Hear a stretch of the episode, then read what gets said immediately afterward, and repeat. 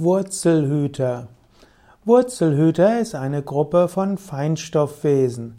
Wurzelhüter gehören zu den Naturgeistern, zu den Elementargeistern, äh, zu den Elementarwesen. Wurzelhüter gehören zu den Erdgeistern. Erdgeister gibt es zum Beispiel als Zwerge, Gnome, Trolle, Riesen, auch Wichtel, Heinzelmenschen, Steinhüter und Wurzelhüter Zehn zählen zu den Erdgeistern. Erdgeister sind also solche, die besondere Fähigkeiten haben zur Ruhe und zur Festigkeit. Wurzelgeister sind insbesondere die Geister, die den Bäumen helfen, sich in der Erde gut zu verankern.